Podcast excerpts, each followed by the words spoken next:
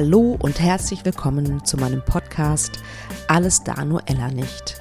Überleben ohne Kind. Ich hoffe, es geht dir gut und immer besser.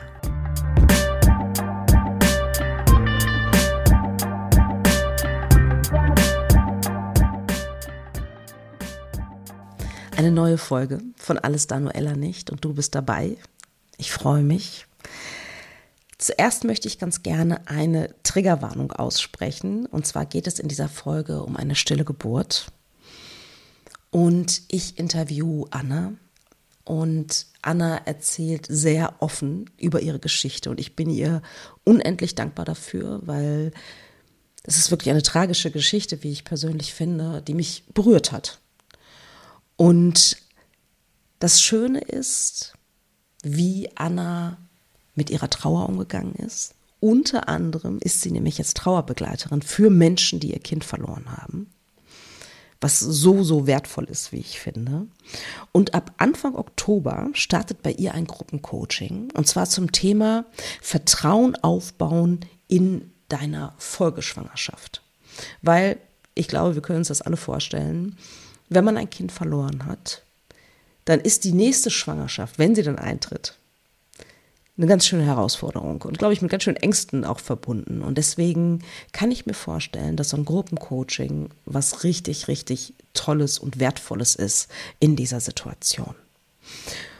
Und Anna erzählt sehr offen, wie sie Abschied genommen hat von ihrem ungeborenen Sohn, der sehr, sehr schwer krank war was das Ganze auch mit ihrer Paarbeziehung gemacht hat, ja, was es braucht, um gemeinsam als Paar zu trauern und auch zu heilen, was für Rituale sie, sie etabliert haben. Ähm, sie erzählt, wie es ist, mitten in diesem Trauerprozess wieder neu schwanger zu werden. Also wieder sich zu teilen eigentlich. Ne? Ein Teil von einem ist voller Hoffnung und ein anderer Teil ist immer noch tief traurig. Und sie erzählt, oder nur gibt Tipps auch, wie du mit dieser Art von Trauer umgehen kannst. Und sie sagt aus ihrer professionellen Sicht als Trauerbegleiterin, warum es so wichtig ist, wirklich in der Tiefe zu heilen und warum oder wie Prägungen aus der Kindheit sich auch auf den Trauerprozess auswirken, was ja total logisch ist. Je nachdem, wie du, wie du als Kind Trauer erlebt hast, wie deine Eltern vielleicht damit umgegangen sind, das macht ja was mit dir. Und das nimmst du natürlich in dein Erwachsenenleben mit. Und wenn dann ein Trauerfall auftritt, dann ist es irgendwie sehr logisch, finde ich, ne? dass sich das auch auf den Trauerprozess auswirkt. Und was ich auch wunderschön finde, ist, dass ähm, Anna nochmal Kinder bekommen hat und diese Kinder wissen um ihren Bruder. Und sie sagt, Seelenkinder brauchen einen Platz im Familiensystem, was ich wunderschön finde. Anna gibt außerdem einen Buchtipp. Lotte, deine Sternschwester heißt das. Ähm, das habe ich auch verlinkt in den Show Notes, genau wie ähm, Annas Website natürlich. Und wenn du sie brauchst, dann zögere nicht. Hol dir Unterstützung. Das ist so, so wichtig, wie ich persönlich finde. Und ansonsten, obwohl es ein, ein schweres Thema ist, wünsche ich dir trotzdem gutes Zuhören bei dieser Folge.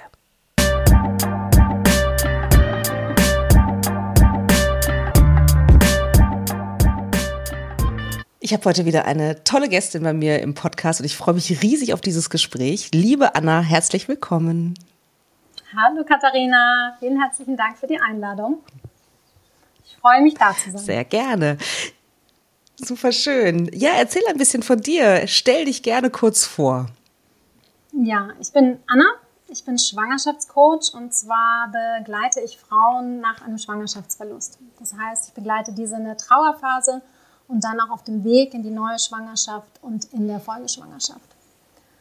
Ja, ich selber habe drei Kinder, ein Sternenkind und äh, einen achtjährigen Sohn und eine fünfjährige Tochter. Super schön. Wow, da ist schon so viel drin. Ich weiß gar nicht, mit welchem Thema ich zuerst anfangen soll. Vielleicht, wenn es okay für dich ist, ähm, also erstmal finde ich es total toll, dass du direkt sagst, dass du Mutter von drei Kindern bist. Ähm, das finde ich, das berührt mein Herz schon mal sofort. Magst du ein bisschen erzählen, wann, wann hattest du die stille Geburt? Was, was war da los? Wie hast du es erlebt? Wo auch immer du anfangen möchtest zu erzählen, fang gerne an. Ja, also das war 2014, das heißt tatsächlich schon eine Weile her. Und ähm, ja, mein Leben stand tatsächlich wirklich auf dem Kopf dadurch. Ich habe mir sehr ein Kind gewünscht. Das hat eine Weile gedauert, bis mein Partner auch so weit war, dass er auch ein Kind wollte, ähm, obwohl wir doch schon ja, sieben, acht Jahre zusammen waren. Und ähm, also auf jeden Fall ein Wunschkind. Und dann hatten wir in der Feindiagnostik, ich hatte damals abgewartet, ähm, die sollte eigentlich vor Weihnachten stattfinden. Und irgendwie dachte ich, ach, wir haben Zeit. Und sowieso war ich mit diesen ganzen Untersuchungen, dachte ich irgendwie, ähm, ja, ich will eigentlich mein Baby wahrnehmen und nicht so oft stören mit irgendwelchen Ultraschalluntersuchungen. Und dann hatten wir, so haben wir auch Weihnachten genossen und nach Weihnachten dann die Untersuchung und die Diagnose Glasknochenkrankheit. Und waren dann drei Wochen lang damit beschäftigt, okay. mit, mit ähm, der Frage, setzen wir die Schwangerschaft fort oder nicht? Und ähm, mit Hoffen und Bangen und doch noch irgendwie dem Wunsch, der Arzt hat sich geirrt, Zweitmeinung, Drittmeinung einholen, ähm, war es mir dann eigentlich klar, also mein Mann hat mir die Entscheidung überlassen, war es mir dann eigentlich klar, dass ich, dass die Überlebenschancen so niedrig sind, dass ich nicht, ähm, dass ich es nicht schaffen kann, die Schwangerschaft fortzusetzen in dem Wissen, unser Sohn wird es eigentlich nicht schaffen. Und dann habe ich ihn in der 26. Was für eine schreckliche Entscheidung. Ja, tatsächlich wirklich ähm, ja, die schlimmste Entscheidung in meinem Leben, die schwerste Entscheidung in meinem Leben und das glaube ich. Die mit den ja mit den traurigsten Konsequenzen zu wissen, ja der kleine Schatz wird tot geboren. Wow, das ist das ist hart. Ähm, was wenn du das teilen möchtest oder ne, immer nur so weit, wie du das teilen möchtest, selbstverständlich. Was was denkst, hast du gedacht, was denkt man in so einer Situation? Was, was ist dir da alles durch den Kopf gegangen vor dieser Entscheidung?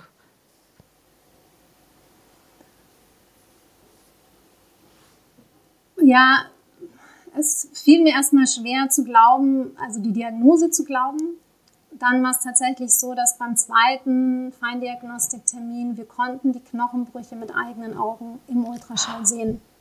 Also er hatte schon Knochenbrüche er im schon, Mutterleib. Er hatte Knochenbrüche im Mutterleib.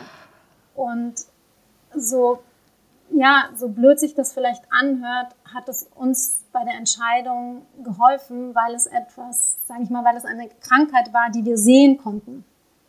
Also es gibt ja ganz viele auffällige Befunde, die, die man quasi nicht jetzt im Ultraschall sehen kann. Und wir haben wirklich diese Knochenbrüche ähm, in den Unterschenkeln, in den Oberschenkeln sehen können. Und wir hatten ja, das war ja innerhalb von drei Wochen, dann hatten wir nochmal einen Termin und am letzten Termin kamen, es kamen Knochenbrüche dazu. Also es war, ja, so tragisch es war, hat es mir geholfen zu wissen, dass es die richtige Entscheidung ist, dass es einfach sonst für ihn und für mich auch zu qualvoll gewesen wäre, zu wissen, ich setze die Schwangerschaft fort und ja, ne, also er, die Knochenbrüche finden weiter statt, obwohl er noch in dem geschütztesten Raum ist, in dem er sein könnte.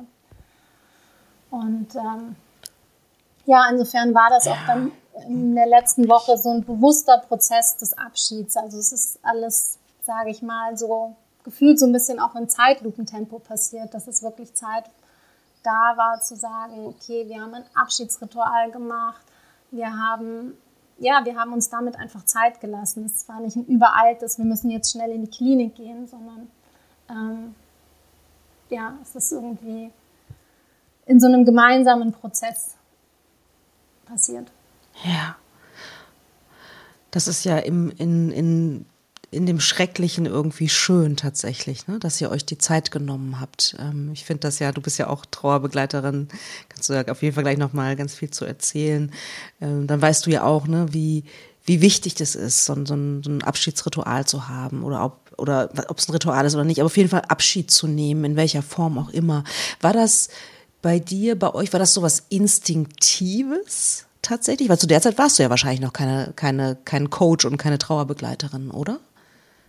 Nee, genau. Ja, ich fand das tatsächlich was Instinktives, dass wir so als Paar in dem Moment schon immer geschaut haben, okay, welche Schritte, was hilft uns da, um das irgendwie zu begreifen ähm, und irgendwie die, im Arbeitsalltag, in dem wir da ja eigentlich waren, dem, dem Platz zu geben und auch als Paar in der Kommunikation darüber zu bleiben, sowohl vor dem, während dem Abschied als auch in der Phase danach. Natürlich ist es einfach total wichtig.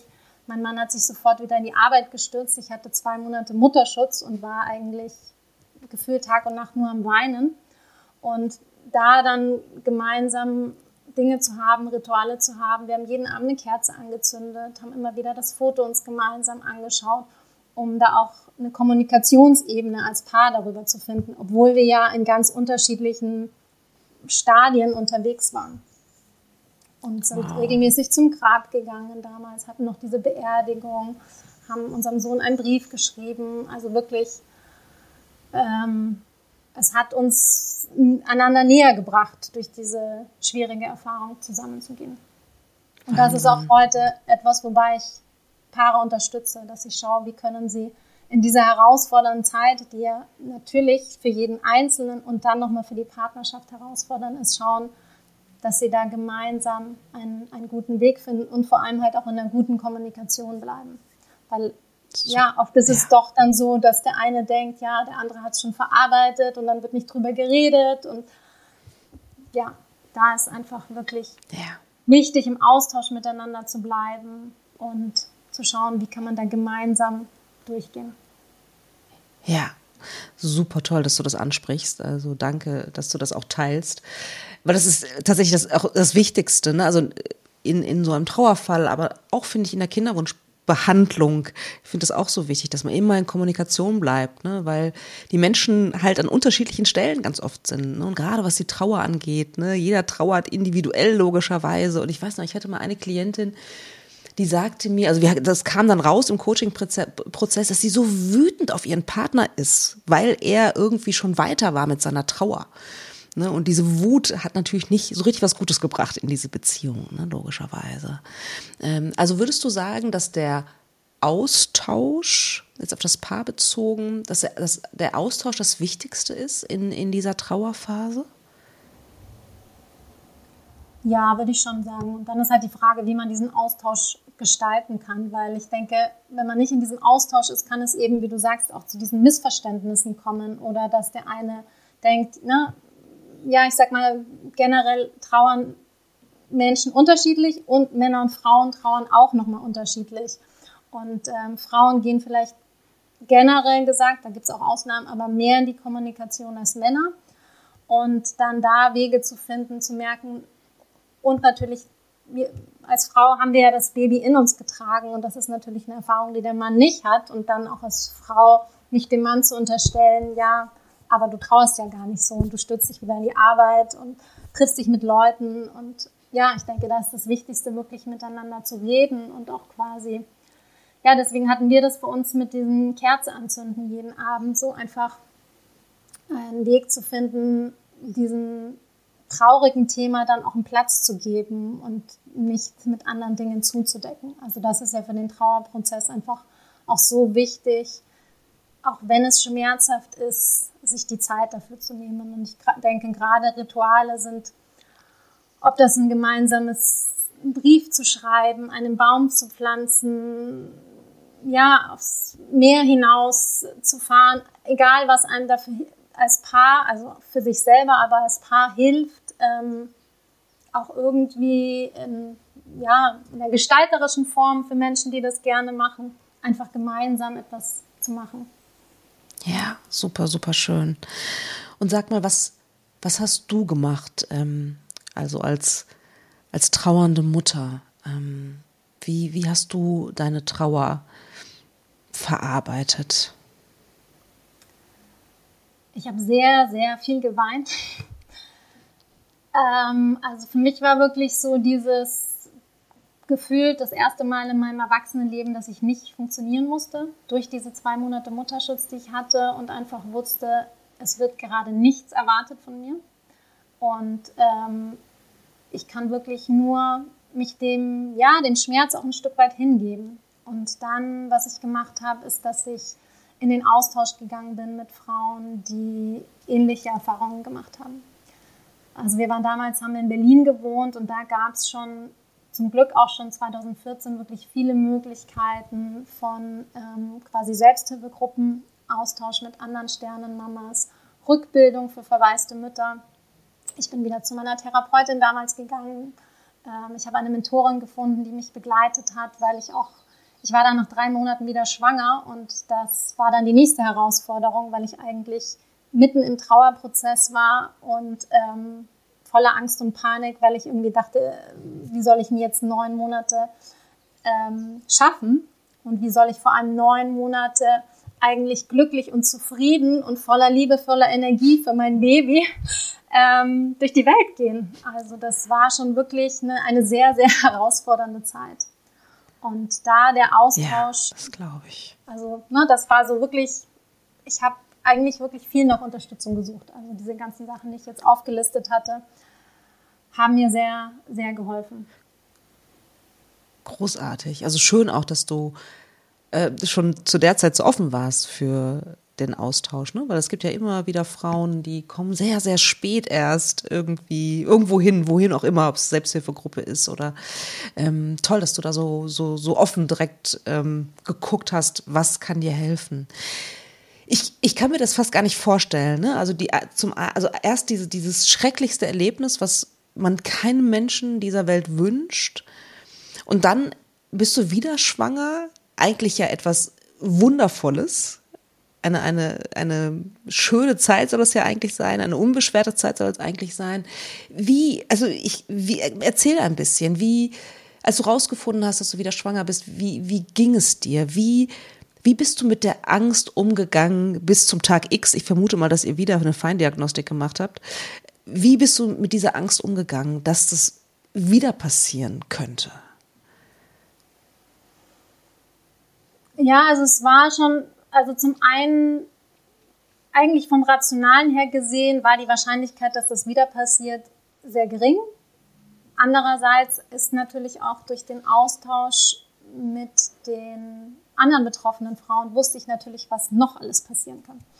Ähm, da, womit ich mich tatsächlich vor meiner ersten Schwangerschaft nicht mit beschäftigt hatte. Und auch generell einfach glaube ich, dass dann so eine Grundangst da war, dass ich auch die ersten zwölf Wochen, ich glaube, ich, wir hatten es niemandem fast erzählt. Ich hatte irgendwie das jedes Mal Panik, wenn ich auf die Toilette gegangen bin, weil ich dachte irgendwie, was, wenn es jetzt Blut ist, obwohl ich ja, ich hatte ja keine Fehlgeburt erlebt. Und, und trotzdem war das irgendwie so, ja, also ich habe zum einen habe ich erst versucht, die Ablenkungsstrategie zu fahren, um mich irgendwie mit der Arbeit abzulenken und Menschen treffen und Dinge tun.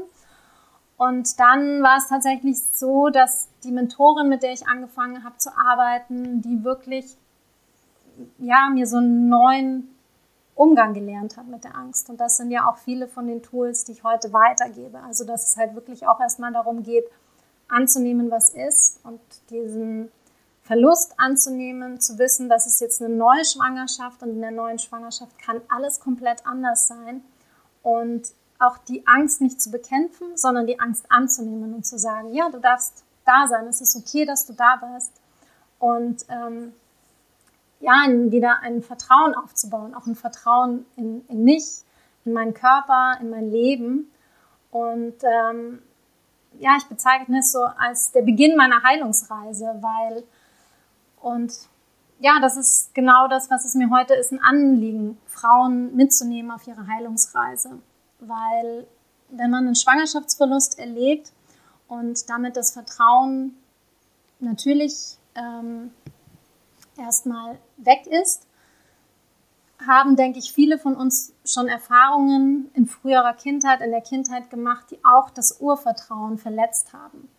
Und da dann eigentlich auch in meiner Arbeit anzudocken und zu schauen, okay, welche Erfahrungen hast du denn schon gemacht, die dein Urvertrauen erschüttert haben? Und wenn wir da anfangen zu heilen, heilen wir in der Tiefe, die dann auch wieder erlaubt, ja, der Schwangerschaftsverlust ist tragisch und auch egal in welcher Woche ist er tragisch. Und es gibt einen Weg, wieder Vertrauen aufzubauen. Und ähm, ja, da stelle ich eben schon auch wirklich diesen Zusammenhang her mit zu schauen, was sind die Prägungen aus unserer Kindheit und wie beeinflussen die unser heutiges Denken, unser Fühlen, unser Handeln und da ein Stück weit Heilung zu begleiten und dann auch zu wissen als erwachsene Frau, ich finde in mir wieder die innere Stärke und das Vertrauen zu wissen, ich kann mit so einem Verlust umgehen und ich kann gleichzeitig ähm, mir es ermöglichen, mir es auch erlauben, wieder Vertrauen zu haben für eine neue Schwangerschaft. Und ähm, ja, wir wissen ja beide, dass es viele Frauen gibt, die einen Verlust erleben und trotzdem auch viele Frauen, die genauso noch danach Kinder bekommen. Absolut. Und äh, immer wieder ja. dieses, ja, immer wieder in dieses Vertrauen zu kommen.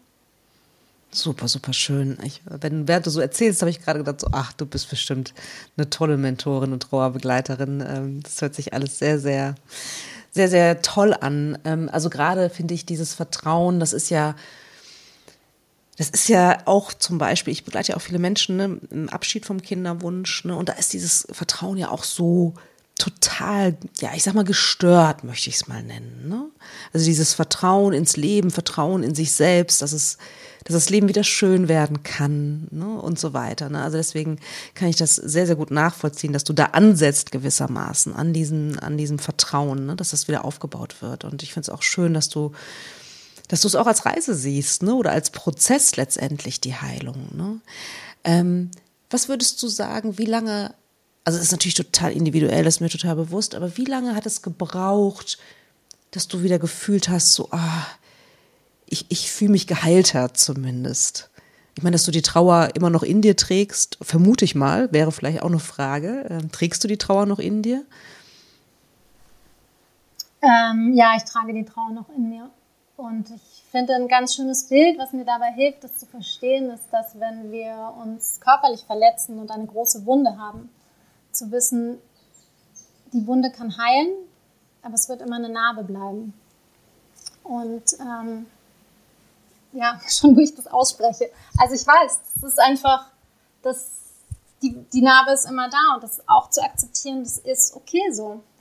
Und ähm, ja, letztendlich denke ich, ist es auch in, mit vielen herausfordernden Erfahrungen in unserem Leben so, ähm, wenn wir mal bei dem Beispiel Kindheitserfahrung bleiben, wenn du eine schwierige Kindheitserfahrung gemacht hast, dann kann diese auch heilen und trotzdem kann auch eine Narbe da bleiben und auch zu akzeptieren, eine gewisse Narbe wird da bleiben und ich kann mich trotzdem weiterentwickeln und ich kann mich letztendlich, egal in welchem Bereich ich eine Erfahrung gemacht habe, die mein Vertrauen erschüttert, ich kann trotzdem wieder Vertrauen aufbauen.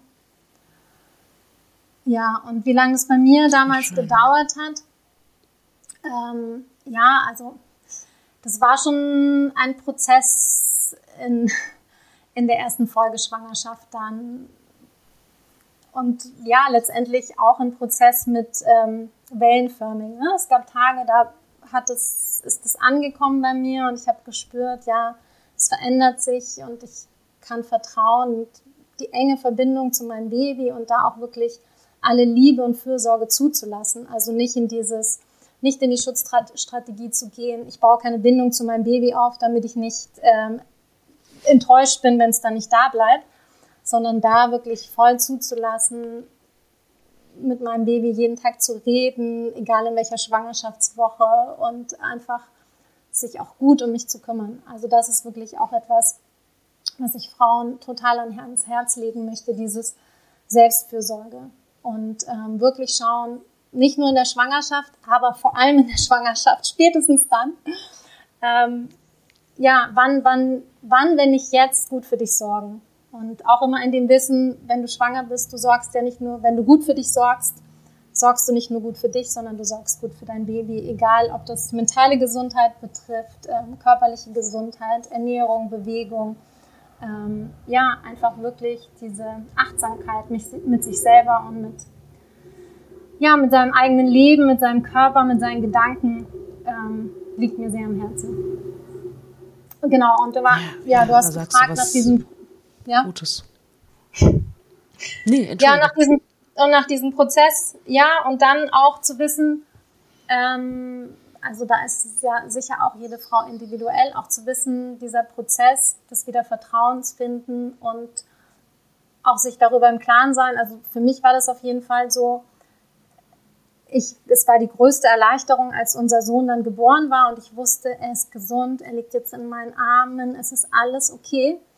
Und ähm, trotzdem hat es auch dann noch gedauert und ähm, ich bin irgendwie gefühlt abends, weil er, er war, hat sehr gut immer geschlafen, was toll war für mich, aber dazu geführt hat, dass ich wirklich sehr oft an seinem Bettchen bin und geschaut habe, atmet er noch oder im Auto, im Kindersitz, ähm, atmet er noch, ist alles okay. Also schon diese Grundangst oder auch bei den Kinderuntersuchungen am Anfang, diese U-Untersuchungen, wo ich immer jedes Mal zu Tränen gerührt war darüber, dass unser Sohn gesund ist.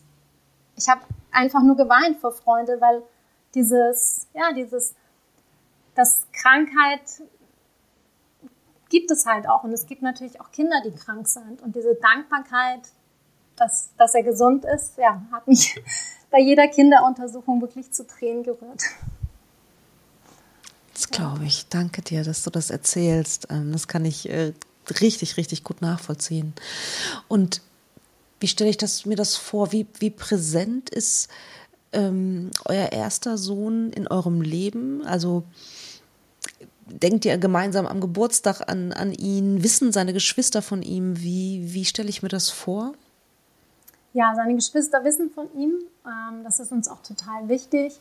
Ähm, ja, wir denken auch tatsächlich, also wir denken öfters an ihn, aber an seinem Geburtstag, wie du gerade gesagt hast, ähm, machen wir auch nochmal, ja, dieses Jahr haben wir, glaube ich, einfach unterm Sternenhimmel gesessen und zusammen in die Sterne geschaut und darüber geredet. Und ähm, das ist auch wirklich wichtig, mit den Folgekindern darüber zu sprechen und den Sternenkindern. Ähm, oder es gibt auch eine Therapeutin, die redet von Seelenkindern, was ich auch einen sehr schönen Begriff finde, dass die einen Platz haben im Familiensystem und wie wichtig das auch ist für die anderen Kinder zu wissen, es gibt da diese Seele, es gibt da dieses Kind, was nicht da geblieben ist und es hat auch seinen Platz.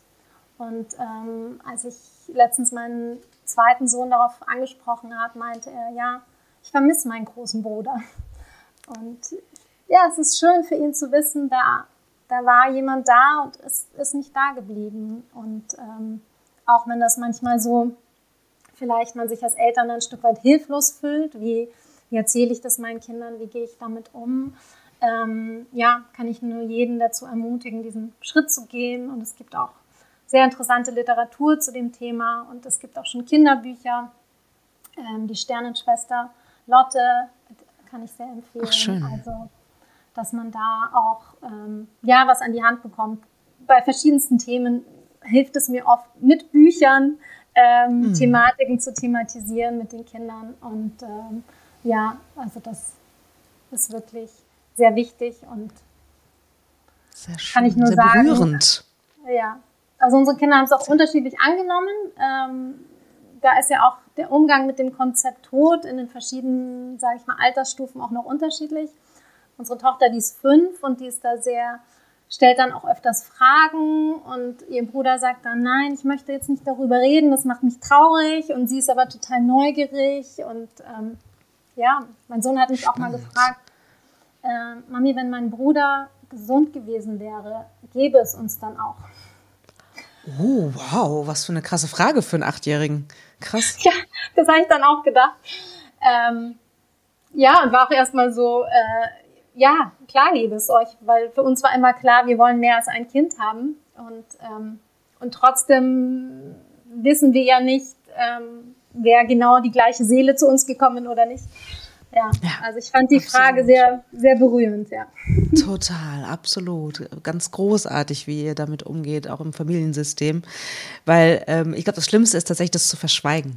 Ne? Ich glaube, dass es nie eine gute Idee ist, wenn man, weil ich glaube, man erahnt tief in seinem Inneren, da ist irgendwas, da ist irgendjemand, der eigentlich fehlt. Ne? Und wahrscheinlich, ne, also das ist eigentlich traurig, dass dann vielleicht, wenn man Glück hat, im Erwachsenenleben rauszufinden, vielleicht durch eine Familienaufstellung oder was auch immer, das ist so viel toller, ne, dass, ähm, dass ihr das so schön integriert in euer Familienleben, ne? weil machen wir uns nichts vor, ne? der Tod gehört leider auch dazu. Ne? Und auch der Umgang damit, ne, das, das zu lernen und, und dass du da auch ganz individuell auf, auf deine Kinder logischerweise eingehst, was das Thema angeht, das finde ich, ähm, finde ich richtig, richtig schön. Wahnsinn. Und sag mal, Anna, wann war so der Moment, an dem du dachtest, ah, ich habe Lust darauf, ähm, Frauen, die Ähnliches erlebt haben, zu begleiten. Gab es da diesen einen Moment oder wie, wie kam das bei dir dann? Also die Idee gibt es eigentlich schon länger. Ähm, ich war damals ja auch, letztendlich war ich damals auf der Suche nach jemandem wie mir. Habe ich leider nicht gefunden zu der Zeit. Ja. Und ähm, hatte dann schon relativ bald die Idee, dass ich dachte, ich möchte das ändern. Und dann war ich aber noch in meinem festen Job damals ähm, im Non-Profit-Bereich bei Transparency International in Berlin. Habe dann auch noch in Hamburg bei einer Tierschutzorganisation gearbeitet und ähm, ja, und dann fing ich, war für mich klar, ähm, ich möchte auch direkter mit Menschen arbeiten. Also ich habe halt Projekte gemanagt, schon die auch Veränderungen bedeutet haben, aber ähm, und bin dann zu dieser Idee zurückgegangen, habe dann noch eine ähm, Weiterbildung gemacht und ähm, also ich habe ja Psychologie und Soziologie studiert.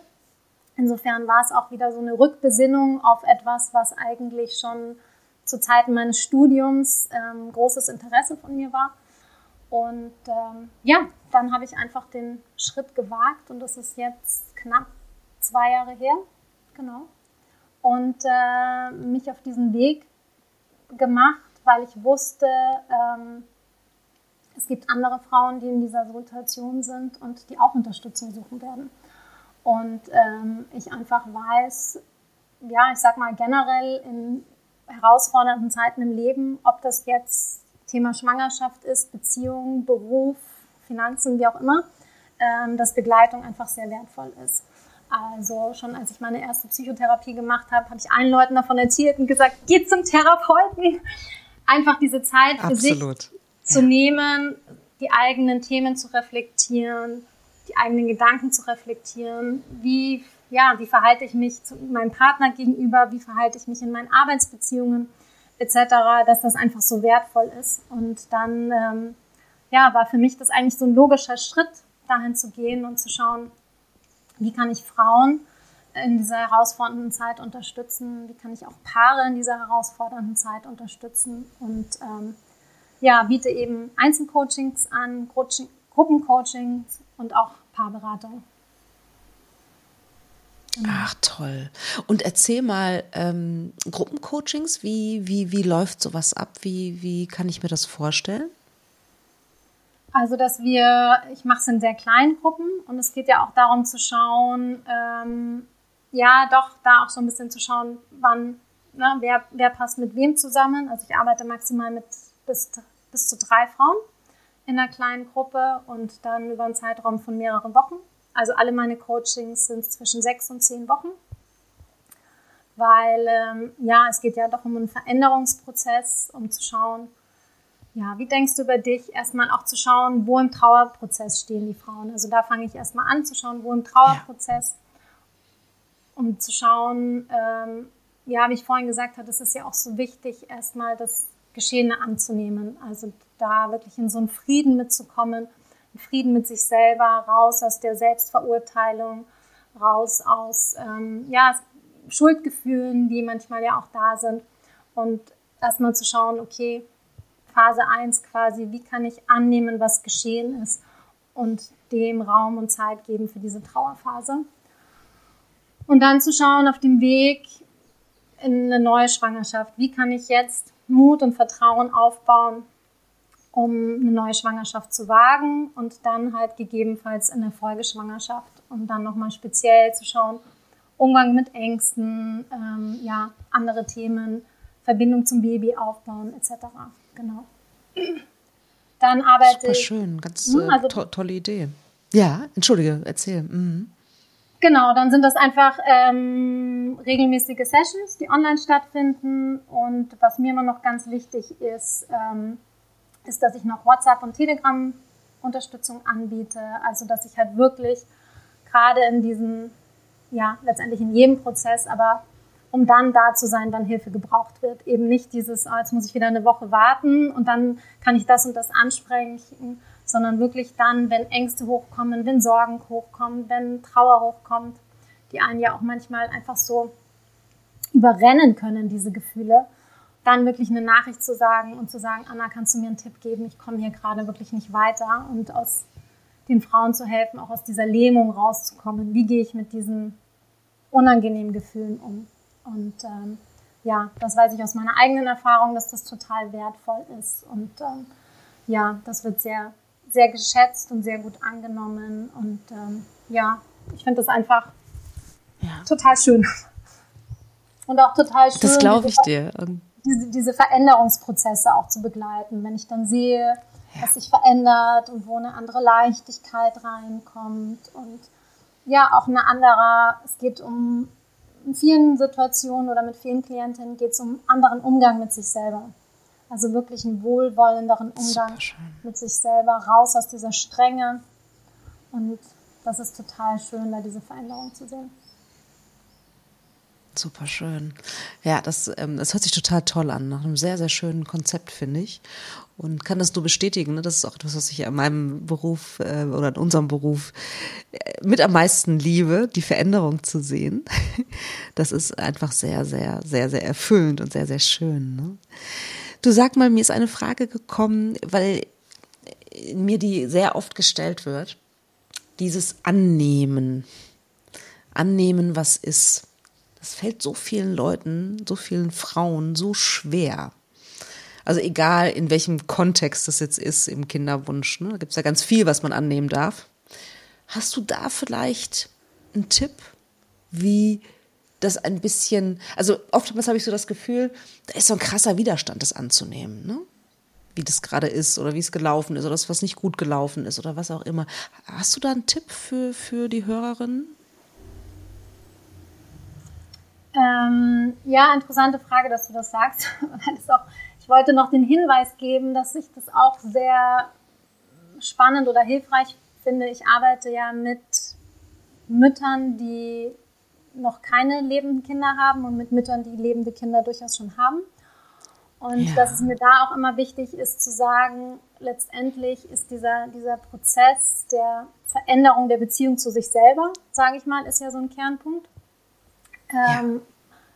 für dich selbst, also für dein eigenes Leben ein Geschenk und natürlich auch für deine Beziehung zu deinen Kindern. Weil alles, was du in dir heilst und je besser deine Beziehung zu dir selber ist, umso besser kannst du das natürlich auch deinen eigenen Kindern vorleben. Und dass es mir auch wirklich so ein Anliegen ist, ja, ähm, dass wir als Frauen diesen, diesen Kreislauf von ich, ich muss leisten und ich muss tun, ich muss machen und ich muss und ich muss, ich muss, ich muss aus dem aussteigen, weil wir, wenn wir aus dem aussteigen, dann geben wir das auch nicht an unsere Kinder weiter. Und die vielen Frauen, also ne, kann ich jetzt auch nicht generell sagen, aber es gibt doch sehr viele Frauen, die in ihren Berufen, ja, die sie ausführen bis zur Selbstaufgabe. Ob das jetzt angefangen ist von Krankenschwestern, äh, ja, über Frauen, die im Büro arbeiten und da wirklich zu wissen, ähm, ja, wir, wir dürfen da einen anderen Umgang mit uns lernen. Und jetzt war die Frage annehmen, genau.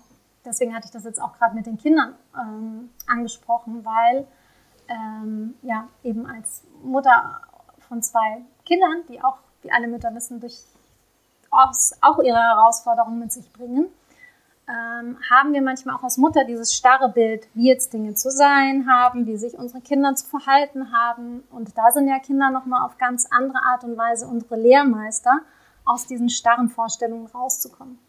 Und genauso ist es letztendlich auch beim Thema Schwangerschaft und Mutterschaft, dass da auch ähm, des Öfteren Frauen mit einer fixen Vorstellung hineingehen, mit festen Erwartungen. Dann und dann möchte ich schwanger werden, so und so möchte ich, dass meine Schwangerschaft verläuft, so und so möchte ich, dass meine Geburt verläuft. Und dann kommt es ganz anders. Und dieses, ja, diese Entwicklung von Kontrolle zu vertrauen. Also erstmal zu wissen oder anzunehmen, es gibt einfach Dinge, die können wir nicht so kontrollieren, wie wir das in anderen Lebensbereichen gewöhnt sind. Und das ist gut so, das ist okay so.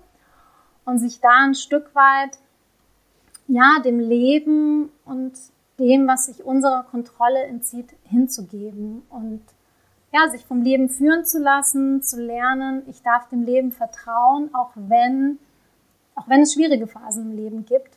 Und ich bin geführt, das Leben ist für mich und ich darf mich dem öffnen. Und ich denke, dieses Annehmen hat ja damit zu tun, mit einer festen Vorstellung, wie Dinge zu passieren haben. Und ähm, ja, eine Klientin hat vor kurzem zu mir gesagt, dieses, wenn sie das spürt, dieses in der Kinderwunschreise, dieses sich darauf einlassen zu sagen, ja, und vielleicht bekommen wir ja kein Kind, aber vielleicht kommt ein Kind auf eine andere Art und Weise zu uns. Und das fand ich sehr schön, dass sie diesen Shift hinbekommen hat, zu sagen, ähm, vielleicht ist ja auch was anderes viel besser. Ähm, und da, ja, dafür sich zu öffnen. Und in Bezug auf dieses, was annehmen heißt und auch annehmen, sage ich mal, von negativen Gefühlen, ist ja auch ein, ein Lernprozess zu schauen, okay, was, was mache ich damit? ein Satz, den mir, der mir total hilft und ähm, den ich auch meinen Klientinnen oft ans Herz lege, ist letztendlich egal, welches Gefühl hochkommt. Ähm, dieses Thema Neid, auch Neid auf andere Schwangere zu sagen. Auch wenn ich jetzt eifersüchtig bin, liebe und akzeptiere ich mich so, wie ich bin. Und eben nicht, wenn das unangenehme, unangenehme Gefühl da ist, dann noch in die Verurteilung zu gehen und zu sagen, ähm, ja, aber jetzt schäme ich mich ja dafür, dass ich eifersüchtig bin, dann, dann, ne, dann haust du dir ja selber noch mal eins drauf, obwohl du dich ja schon blöd fühlst, sondern eben in die Annahme zu gehen und zu sagen, nee, es ist okay, dass ich mich jetzt fühle und damit auch dem Gefühl den Raum zu geben und damit kann es auch wieder weggehen. Ja. Wow, fantastisch. Richtig, richtig gut. Vielen Dank. Das, äh, da waren so viele gute Gedanken bei, ähm, ganz, ganz großartig. Und letztendlich ne, gilt das ja, was du sagst, für jeden Lebensbereich. Ne? Also ich glaube, wenn wir das annehmen lernen, kommen wir ganz gut durchs Leben tatsächlich. Ne? Also wenn wir nicht immer diesen Widerstand haben oder auch diesen Hassel haben, irgendwie dieses, ah, alles muss perfekt sein und so. Nee, nee, muss nicht. Warum? Ja, und ähm, auch das Letzte, was du gesagt hast, ne, dass Gefühle, die vielleicht auch fremd sind, ne? also so Neidgefühle. Also ich kannte die vor meinem Kinderwunsch nicht tatsächlich. Ne? Dass die da sein dürfen in so einer Situation. Deswegen bin ich aber kein schlechter Mensch tatsächlich. Ne? Deswegen muss ich mich nicht noch weiter irgendwie runtermachen, äh, innerlich, ähm, nur weil ich das jetzt vielleicht gerade fühle. Das finde ich unglaublich wichtig. Richtig schön, toll. Und deswegen würde ich, glaube ich, dazu übergehen, dir die letzte Frage zu stellen. Nämlich, gibt es eine Botschaft oder auch vielleicht mehrere Botschaften, die du den Hörerinnen und Hörern da draußen noch mitgeben möchtest? War es tatsächlich kurz unterbrochen. Gibt es eine Botschaft? Genau, gibt es eine Botschaft, die du für die Hörerinnen und Hörer hast? Irgendwas, was, was dir so ja. wichtig ist, das, was du noch so rausgeben möchtest in die Welt? Ja, und zwar ähm, die Erkenntnis für mich damals. Du bist der wichtigste Mensch in deinem Leben. Und äh, ja, letztendlich bist du auch dafür verantwortlich, ob du ein glückliches und erfülltes Leben fühlst, führst oder nicht. Genau, und das ist wirklich, ja, ähm, ja möchte ich jeder Frau, jeden Mann ans Herz legen, weil wir doch immer wieder so auch das Gefühl haben, ja, und ja, aber ich habe ja diesen stressigen Job oder ja, ich möchte ja gerne das und ich mache es aber nicht und ich bin in dieser Beziehung, aber eigentlich bin ich ja nicht so glücklich und es liegt wirklich an dir selber, an uns Dinge zu verändern. Keiner kann deine, keiner kann deine Träume leben. Du kannst nur für deine Träume losgehen, egal ob das im Bereich Kinderwunsch ist, im beruflichen, du willst auswandern. Du bist der wichtigste Mensch in deinem Leben. Ja, und das hat nichts mit, mit Egoismus zu tun, sondern das dürfen wir auch unseren Kindern und der Folgegeneration vorleben, dass sie gut auf sich achten.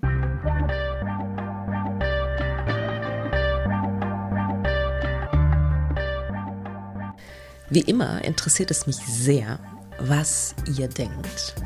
Schreibt mir doch gerne eine E-Mail über podcast.praxis-apia.de oder über Instagram, Facebook oder sonstige Kommunikationskanäle. Ich freue mich wirklich über jede Nachricht, die ich bekomme.